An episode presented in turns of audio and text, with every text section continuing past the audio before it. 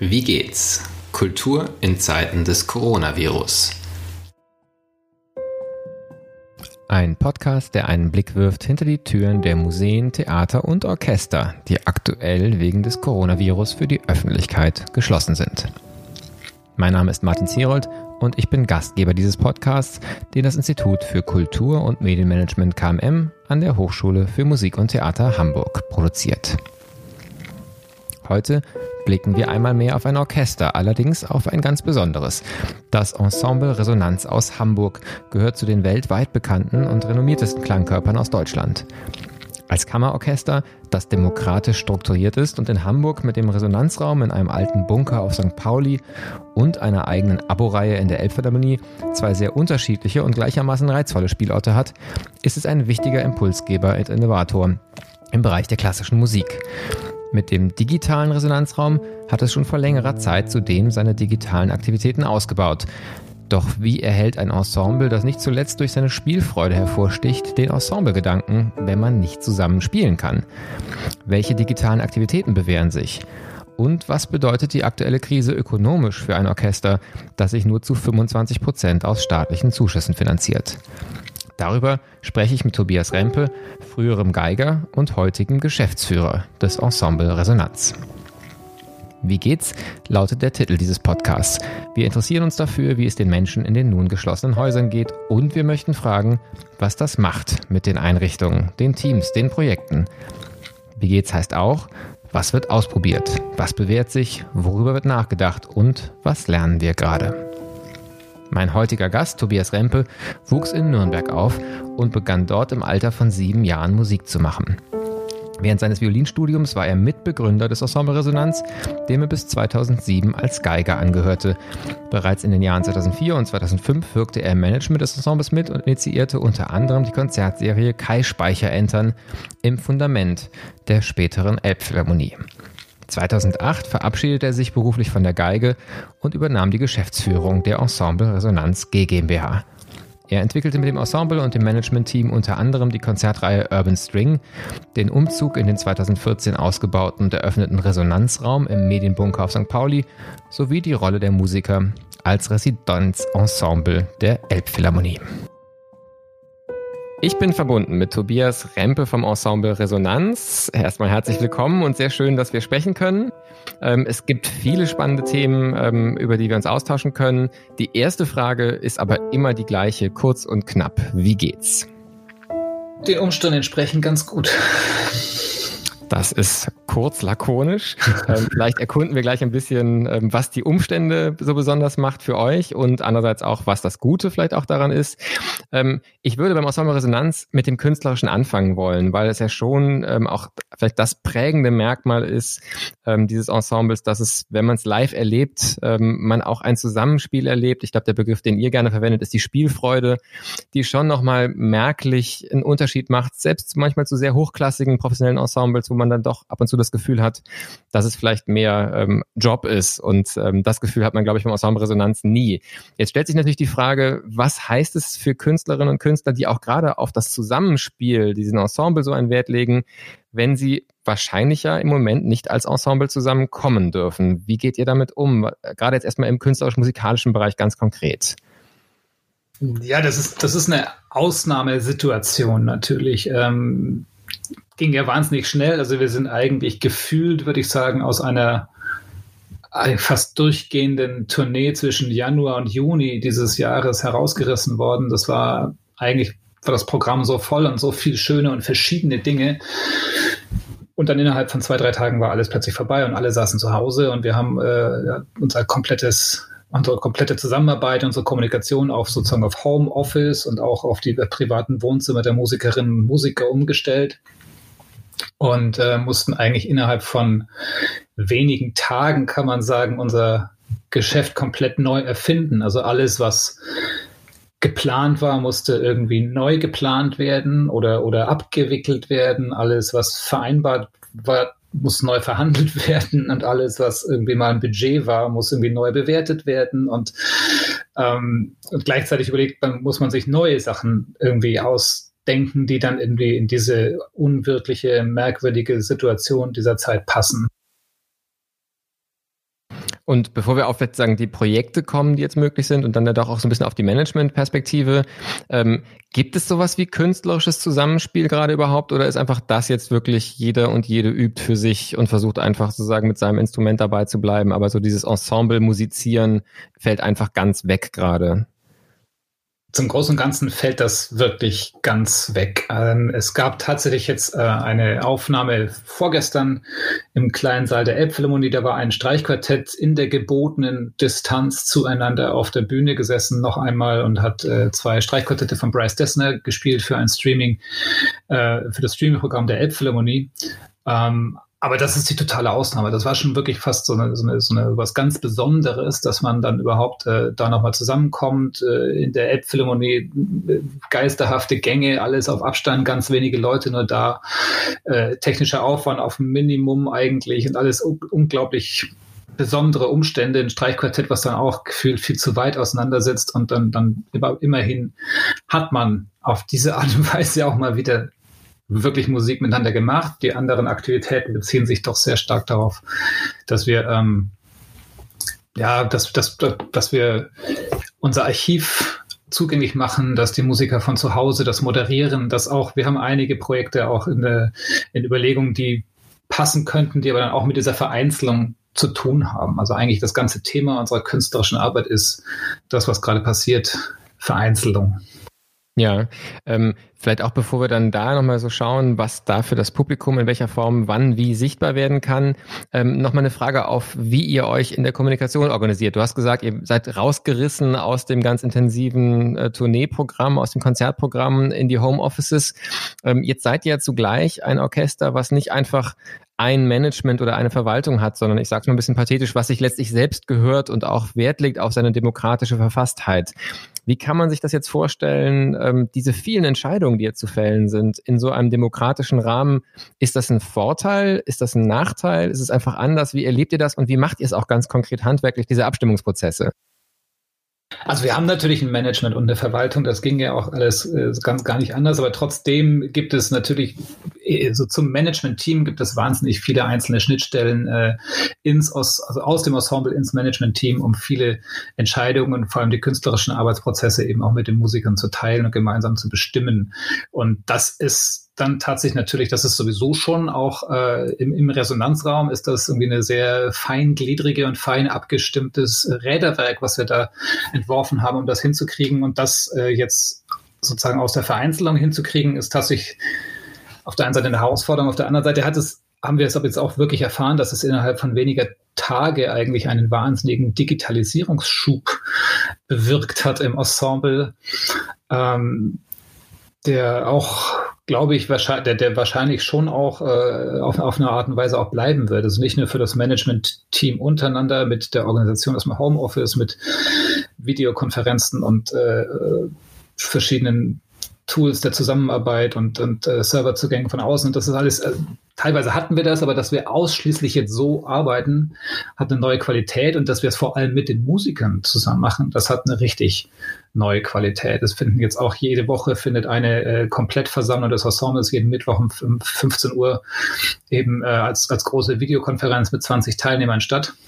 Und weil es eben auch natürlich besonders viel zu besprechen und neu zu entwerfen gibt. Und das funktioniert tatsächlich ganz gut. Und welche Themen beschäftigen euch da gerade so? Vielleicht auch gerade, was sind so Themen, wo vielleicht auch kontrovers gestritten wird in, in diesem Rahmen? Wenn wir mit dem Ensemble äh, uns zusammensetzen, dann geht es in erster Linie gerade äh, darum zu überlegen, wie wir auf der einen Seite auf, auf Resonanz Digital, also unsere Bühne im Netz, die wir Gott sei Dank schon seit einiger Zeit haben, wie wir dort mittwochs und samstags neue Angebote entwerfen, welche Ideen kommen dafür in Frage, wie kann man das vorbereiten, wie verteilen wir die Aufgaben, welche Musiker moderieren das an, welche zusätzlichen Inhalte können wir dafür auch jetzt vielleicht noch generieren. Und darüber hinaus, es gibt ja auch auf Resonanz Digital sozusagen einen Kanal, ein Angebot, das heißt äh, aus freier Lust verbunden, Produktionen aus der Vereinzelung.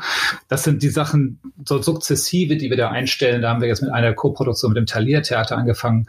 Ähm, das sind Sachen, die wir tatsächlich jetzt als neues Projekt in dieser speziellen Situation des Shutdowns entwickeln. Und das sind dann Zusammenarbeiten mit Partnern in Hamburg, teilweise auch mit internationalen Partnern, die alle entweder übers, übers Netz oder durch Aufnahmen zu Hause, die dann montiert werden oder als Film oder ganz verschiedene, ähm, in ganz verschiedenen Formaten organisiert sind. Und darüber sprechen wir vor allem äh, ziemlich viel eben im Ensemble, wenn wir überlegen, was, äh, was da die nächsten Programme, die nächsten Schritte sein könnten. Jetzt hast du gerade schon erwähnt, ähm, ihr wart ja digital schon unterwegs, nicht so sehr vielleicht in, in dieser umfassenden Form der Kommunikation miteinander, aber einfach als Plattform für das Publikum mit dem digitalen Resonanzraum ähm, ähm, schon eine ganze Zeit lang ähm, eigentlich ein breites Angebot gehabt. Ähm, für viele andere ist es ja quasi jetzt der Moment, sich zum ersten Mal damit zu beschäftigen. Was habt ihr denn in euren vorherigen Dingen schon gelernt und was ähm, ist vielleicht sozusagen jetzt auch anders nochmal durch Corona geworden? Du hast ja schon gesagt, ihr macht zusätzliche Projekte natürlich auch, aber vielleicht eher nochmal also auch im Kontakt zum Publikum oder im Betreiben dieses digitalen Raumes. Ähm, was gab es schon? Was für Erfahrungen habt ihr im Vorfeld gemacht und was passiert jetzt nochmal beschleunigt oder zugespitzt vielleicht auch durch Corona? Also Resonanz digital oder der digitale Resonanzraum, wie du es nennst, was ja auch richtig ist, das ist, ähm, wir hatten von Anfang gesagt, dass es quasi uns, unsere Bühne im Netz ist. Wir haben es aber bespielt wie eigentlich wie ein lebendiges Archiv. Also wenn man die relativ vielfältigen äh, Formate und Bühnen und Angebote, die das Sonnenresonanz allein in Hamburg zum Beispiel hat oder bespielt zwischen Elbphilharmonie und Resonanzraum und den Ankerangeboten und Zusammenarbeit mit verschiedensten Institutionen der Stadt, äh, ganz viele verschiedene äh, Publika, die da auch angesprochen werden. Das sind alles Projekte, die aber irgendwie miteinander auch zu tun haben, vielleicht aus derselben Idee entstehen und eins aus dem anderen und miteinander verbunden sind. Und wir wollten im Netz unsere Ideen und unsere Arbeit auf eine Art und Weise präsentieren, wie sie sozusagen in dieser, in dieser, äh, in diesem Kontext, in dieser Kontextualisierung, wie das alles zusammenhängt, irgendwie auch präsentiert werden kann. Verbunden, wenn man dann auf der Seite auf Resonanz Digital nach unten scrollt, auf die sogenannte Prozessebene, wie wir das nennen, wo dann auch dann ganz also ganz viele einzelne Inhalte noch gezeigt werden, die uns inspiriert haben in der Vorbereitung, bei der dramaturgischen Recherche, ähm, die äh, vielleicht auch aus Projekten stammen, die damit die ganz an, die ganz in einem ganz anderen Kontext stattgefunden haben, aber trotzdem mit dem aktuellen, in dem man sich gerade bewegt, auch äh, zusammenhängen. Und letzten Endes haben wir das so gestartet als eine Art begehbares Archiv, in dem man sich auch verlieren kann und vielleicht durch irgendwelche Wurmlöcher auch von einem Kanal in den nächsten wandert plötzlich. Und ähm, was wir jetzt in der Corona-Zeit und sozusagen in diesem, ist ja auch fast der sprichwörtlich der zweite Frühling, den Resonanz Digital jetzt hat. Ähm, was wir da auch noch erleben, ist, dass wir durch diese Anmoderationen, die unsere Musiker selber geben, glaube ich, auch nochmal Hilfestellung geben können, wie, wie man, also was man alles eigentlich dort finden kann auf der Website. Und in den Zahlen vorher haben wir gemerkt, dass die auch äh, oft doch, doch, wie es die Logik des Netzes ist, eben nur relativ an der Oberfläche noch wahrgenommen wird. Das konnten wir auch sehen, dass die Leute gucken sich vielleicht den ersten Film an oder in, vielleicht noch das nächste Audio und ein Interview und dann sind sie aber auch wieder weg und, und, und, und surfen woanders hin und alles das, was man in der Tiefe, in der Prozessebene an zusätzlichen Inhalten dort auch finden kann, ähm, das wurde nicht ganz regelmäßig, glaube ich, von allen dann irgendwie auch gefunden das beobachten wir jetzt ein bisschen mehr, dass das äh, dass wahrscheinlich auch durch die Zeit die Menschen sich in der Corona äh, Corona-Lockdown nehmen können, aber auch wahrscheinlich durch die persönlichen Anmoderationen der Musiker, die wir jetzt vor jedem neuen Kanal, den wir dort einstellen, setzen, dass das, äh, dass das den Leuten hilft, diese Seite auch, auch äh, viel tiefer gehend zu entdecken. Und ähm, dazu kommt, dass wir da es jetzt tatsächlich die einzige Bühne ist, die wir bespielen, dass wir auch merken, dass das nicht nur wie es vorher vielleicht war, auch so eine Art sozusagen ähm, besondere, äh, besondere Komfortzone unserer Website ist, die dort auch äh, entdeckt werden kann, sondern dass wir es tatsächlich auch äh, im Netz und in unseren Newslettern wie eine Bühne und wie ein Programm, was läuft, auch bewerben. Und das, das macht auch Sinn. Und eine dritte Sache, die wir feststellen, die ist wirklich interessant, dass äh, kann man aus, aus einer Zusammen, Zusammensicht von, von den Zahlen, also von den Statistiken des Angebots und dem, was uns über, über, über Mail, per Mail oder am Telefon mitgeteilt wird aus, aus Publikum und Förderern und Fans des Ensembles, dass äh, Resonanz Digital sich in dieser Zeit auch gerade für ein auch Angebot auch für unser etwas älteres Publikum auch entwickelt, was eigentlich würde man erstmal gar nicht denken, aber tatsächlich, glaube ich, in dieser Zeit ähm, setzen sich auch gerade die, das setzt sich auch gerade das ältere Publikum hin und erlebt auch diesen Digitalisierungsschub, den wir alle erleben und bringt dann aber auch die Zeit mit sich, vielleicht tatsächlich mal eine halbe Stunde im Netz was anzuhören, was ja wirklich dann, das zeigen auch unsere Zahlen, was doch relativ wenige Menschen, wenn sie im Netz unterwegs sind, machen. Also insofern wirklich eine spannende Verschiebung und Vertiefung dann auch, auch der Nutzung, nicht nur des Angebots. Ähm, wenn wir mal, und das ist natürlich spekulativ, den Blick auf eine Zeit nach Corona oder zumindest nach diesen Schließungen und, und Kontaktsperren ähm, hinauswerfen, wenn ihr euch was wünschen dürftet, gibt es was, von dem ihr euch erhofft, dass es bleibt? Ähm, und vielleicht auch, wo seid ihr froh, wenn es möglichst schnell vorbei ist? Also so einfach in, die, in dem Szenario auf eine Zeit danach. Ähm, es gibt wahnsinnig viele Sachen, ähm, wo wir froh sind, wenn sie dann vorbei sind, beziehungsweise wenn wir sie endlich wieder haben. Das betrifft das gemeinsam Musik machen, das betrifft mit dem Begegner, mit dem Publikum im Konzertsaal, das betrifft das Live-Erlebnis und die, die, das analoge Konzerterlebnis, was das zeigen auch alle Versuche, gerade äh, auch mit, mit Digitalität und Kunst, dass ähm, dass das Live-Erlebnis, glaube ich, da irgendwie äh, absolut außer Konkurrenz läuft. Also sowohl für die, für, für uns, also für, für, für die Musiker des Ensemble Resonanz, als auch, als auch für unser Publikum, dass die das auch formulieren, die immer sagen, das ist schön, was ihr auf Resonanz digital macht und schön und es ist auch toll, dass ihr das macht und dass wir auf diese Art und Weise in Verbindung bleiben. Aber wir freuen uns so, wenn wir euch endlich wieder in echt erleben. Und dieses in echt, das ist, glaube ich, wirklich etwas, was auf den ja, was, was äh, auf, auf, auf das gemeinsame kontemplative Erleben im, im, im Konzertsaal, im Resonanzraum, äh, im Theater und so weiter zielt, das ist das, was sich, glaube ich, jeder so schnell wie möglich zurückwünscht. Und ähm, insofern gibt es vor allem sehr, sehr viele Sachen, wo wir denken, die müssen schnell, schnell zurückkommen und die äh, wollen wir auch nicht so schnell nicht wieder äh, und anderes umgekehrt wollen wir manche Sachen auch nicht so schnell wieder so erleben müssen. Äh, wenn du fragst, was bleibt und was würden wir uns wünschen, dass es bleibt. Es gibt natürlich zum Beispiel äh, diese, diese Schnelligkeit von, von manchen kreativen Prozessen, die wir, für die wir gerade Zeit haben oder für die auch gerade funktionieren, weil, weil alle tatsächlich zu Hause sind und nicht irgendwie wahnsinnig viele Termine haben, ausgehen auf Reisen sind, Tourneen oder äh, viele Sachen gleichzeitig machen. Und das ist ja auch so ein faszinierendes Moment dieser Zeit gerade, dass man die meisten Leute irgendwie sehr leicht erreichen kann.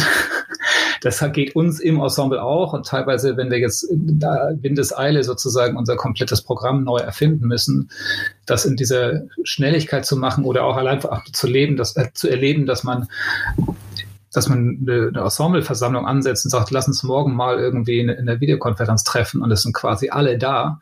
Und vorher in einem normalen Leben wäre es so, dass man mit einem halben Jahr Vorlauf eine Vers Ensembleversammlung ansetzt und maximal zwei Drittel der Musiker sind, können dann wirklich so. Also das sind so ein paar kleine Sachen, wo man sagt, das ist vielleicht auch mal ganz schön. Ähm, wenn man vielleicht nochmal als letztes auf die ökonomische Seite guckt, ähm, es gibt ja die Großinstitutionen, die dann öffentlich ganz gut ausgestattet sind, wo man das Gefühl hat, jedenfalls kurzfristig sind die nicht existenziell gefährdet. Und es gibt die freien Künstlerinnen und Künstler, die zum Teil jetzt ja wirklich schon äh, am Rande stehen und sich fragen, wie kriegen wir selbst mit Soforthilfen eigentlich die nächsten Wochen und Monate überbrückt. Wo steht ihr eigentlich auf dieser Skala? Weil ihr ja einerseits ein sehr international aktives, äh, auch gefördertes Ensemble seid, aber natürlich jetzt auch wahrscheinlich nicht die Summen im Hintergrund habt, wie es jetzt vielleicht ein großes Museum oder ein großes Dreispartenhaus habt, ähm, wird für euch das äh, potenziell auch noch bedrohlich werden können oder seid ihr im Moment in der Phase, wo ihr denkt, das kriegen wir ganz gut gestemmt? Nee, es ist, es ist bedrohlich für uns. Also ganz am Anfang war es, war es fürchterlich bedrohlich und jetzt haben wir, wissen wir, dass wir auch über, zumindest über die ersten paar Monate auch äh, Hilfen bekommen von privater Seite, aber auch von der, von der äh, Behörde für Kultur und Medien in Hamburg und ähm, auch die üblichen staatlichen Hilfsprogramme, die gerade heiß diskutiert werden, auch in Anspruch nehmen können. Gleichzeitig verhandeln wir mit Veranstaltungen Ausfallhonorare und aus einem Mix aus all diesen Maßnahmen wissen wir, dass wir zumindest ähm, über die nächsten äh, Wochen und Monate bis zum Sommer ganz gut durchkämen. Wenn die Krise zu lang dauert, dann gehen auch wieder Fragen auf. Und insofern ist das nach wie vor eine, eine, wirklich schwierige Situation. Es hat auch damit zu tun, dass wir natürlich irgendwie auch äh, den, den quasi dieses äh, Gürtel enger schnallen und ganz äh, sozusagen grenzwertigen Maße auch betreiben müssen. Also sowohl die Musiker als auch die Organisationen, die Mitarbeiter, um da gut durch zu kommen. Und das ist, das, das, wir sind ein freies Ensemble, das heißt, dass die Musiker selbstständig sind, die Musiker, wir erwirtschaften als Organisation. Ähm, müssen wir 75 Prozent unseres Etats mit eigenen Einnahmen, also eigene Einnahmen in diesem Sinne privates Fundraising und äh, Konzerttickets äh, bestreiten. Und das heißt, es sind nur 25 Prozent äh, staatliche Förderung, die da mit dem Budget sind. Die sind, die sind natürlich sicher, aber kann man sich dann leicht ausrechnen, wenn so viel auf eigene Einnahmen gebaut ist, dass das dann in so einer Situation, wo die zum großen Teil wegbrechen, sehr schnell sehr ernst wird. Und also uns, uns brechen bis Ende Juni äh, fast eine halbe Million an Konzerteinnahmen weg die wir irgend, das müssen wir irgendwie kompensieren. Und das ist, das ist eine sehr große Herausforderung. Es liegt natürlich auch daran, dass dadurch, dass wir so aufgebaut sind, wie ich es gerade beschrieben habe, da kommt dann auch das deutsche Zuwendungsrecht ins Spiel. Es ist in Hamburg darf man ein bisschen Rücklagen bilden, das ist ganz schön, aber eigentlich grundsätzlich auf Bundesebene ist es so, dass also hier gemeinnützigen Organisationen auch keine Rücklagen bilden dürfen. Und dann braucht es eben eigentlich gar nicht mehr so einen Sturm, wie der heute jetzt gerade oder zurzeit gerade losgebrochen ist. Da reicht auch schon laueres Lüftchen, um solche Organisationen ganz schnell aus dem Gleichgewicht zu bringen. Und ähm, wir sind auch mit allen anderen freien Ensembles und Orchestern in Deutschland, also mit dem Maler Chamber Orchester, dem Freiburger Barockorchester, dem Ensemble Moderne Musikfabrik und der Kammer Potsdam und vielen, vielen weiteren gemeinsam organisiert in, in, in dem äh, Verein Freie Ensembles und Orchester Deutschland und versuchen auf der Ebene auch gerade aus den Lehren jetzt dieser Zeit, die all diese Organisationen gerade an den Rand der Existenz bringt, ähm, das auch in, in, in die politische Landschaft zu tragen und zu sagen, wir müssen da auch umdenken. Das sind alles Orchester und Klangkörper, die zum Donnerhall der deutschen Orchesterlandschaft weltweit beitragen mit ihrer Arbeit, mit ihrer Exzellenz, mit den Innovationsschüben, die sie leisten und mit dem alles, was die Musiker als Unternehmer sozusagen wirklich mit großem eigenen Risiko da angestoßen haben. Und es kann nicht sein, dass diese Organisationen so aufgestellt sind, dass man eigentlich nach drei Wochen in so einer Krise schon denkt, die Lichter gehen aus. Das ist, glaube ich, nochmal ein ganz wichtiger Aspekt und ähm, ja auch nochmal ein äh, deutlicher Appell gewesen. Ähm, ich vermute mal, wenn jemand jetzt äh, zuhört und unterstützen möchte, auch wenn es vielleicht kleinere Beträge sind, kann man sich wahrscheinlich auch an euch wenden und äh, über Spenden und ähnliches äh, fördern. Ähm, die Idee des Podcasts ist durchaus ja auch nochmal in einigen Wochen zu gucken, revisited, wie ist es weitergegangen. Vielleicht gucken wir auch gerade dann nochmal auf diese ökonomische ähm, Situation ähm, und können vielleicht auch begleiten, hoffentlich, was für Lösungen gefunden werden und wie sich das auch gerade auf der Bundesebene entwickelt. Für dieses Gespräch Gespräch ähm, kommen wir zum Ende und die letzte Frage ist immer die nach der Inspiration. Ähm, du hast ja gesagt, viele Menschen haben gerade ein bisschen mehr Zeit, auch am Netz sich Sachen länger anzugucken. Die meisten Menschen, die die Kunst aktiv machen, haben nicht unbedingt mehr, sondern eher weniger Zeit und trotzdem ist die Frage, ähm, was findest du gerade spannend? Vielleicht auch, wenn jemand jetzt zuhört und weitergucken möchte, was empfiehlst du auf eurer Seite so als Startpunkt und was ist vielleicht ein Tipp, den du anderswo gibst, der euch inspiriert? Auf unserer Seite möchte ich einfach das, das laufende Programm von Resonanz Digital empfehlen. Da ist, äh, da haben wir am letzten Sonntag das erste neue Programm eingestellt. Das war ein Film, den wir mit Jens Harzer und dem Thalia Theater und Marina Galisch zusammen machen durften, wo, zu dem wir die Musikspur beigetragen haben. Es geht um Helderlin, es geht um Hyperion, der von Jens Harzer gelesen wird. Am Mittwoch, letzten, also gestern, ist ein neuer Kanal dazugekommen mit einem Konzert mit Tabea Zimmermann, einem Interview. Barbara Bultmann, unsere Konzertmeisterin, hat Tabea Zimmermann am Müggelsee interviewt, extra in, im gebotenen Abstand mit Handschuhen und wie man das heutzutage machen muss. Aber ein neues ins Gespräch mit Tabea. Und äh, morgen kommt dann unsere sieben letzten Worte. Nee, nicht morgen, Quatsch, am Kar-Samstag. Am Kar-Samstag kommen äh, die sieben letzten Worte von Haydn in unserer Aufnahme zusammen mit dem das erste Mal eingelesenen Text von Birgit Minichmeier mit den Worten von Wolfgang Herrndorf, die wir live auch mal dabei haben, äh, raus. Also Birgit schickt heute uns die ganze Spur. Wir werden das noch zusammenbringen und das kommt am Samstag neu raus. Also man sieht, auf, auf Resonanz Digital gibt es die ganze auch wirklich zweimal pro Woche spannende neue Dinge.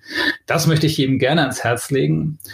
Und äh, die zweite Frage war ja, was ich darüber hinaus empfehlen würde. Ich freue mich gerade sehr, dass äh, das DJ Kollektiv United We Stream, die in, in Berlin angefangen haben, eben auch, äh, auch aus der Clubszene Musik zu streamen und eine Antwort auf diese Krise und den Shutdown zu finden, dass die jetzt auch in Hamburg aktiv sind. Die haben mit Helena Hauf am letzten Sonntag aus dem Übel und Gefährlich gestreamt und dort angefangen und werden, äh, glaube ich, das auch ausbauen. Auch der Resonanzraum wird in Zukunft wahrscheinlich davor kommen. Und äh, das ist auch etwas, was ich jedem ans Herz legen möchte. Wunderbar, vielen Dank. Die Links zu beidem äh, werden auf jeden Fall auch auf der Website zum Podcast dann mit aufgenommen, dass man direkt von da aus weiterklicken kann. Das war Tobias Rempe. Tobias, vielen Dank für deine Zeit, für den Bericht und ich würde mich wirklich sehr freuen, wenn wir in ein paar Wochen weitersprechen können, wie sich Dinge entwickelt haben. Wir drücken alle die Daumen, dass die digitalen Projekte viel Resonanz bekommen und dass das Finanzielle sich auch lösen lässt und da Unterstützung gefunden wird. Für heute vielen herzlichen Dank. Vielen Dank. Das war's für heute mit dem Podcast Wie geht's? Kultur in Zeiten des Coronavirus.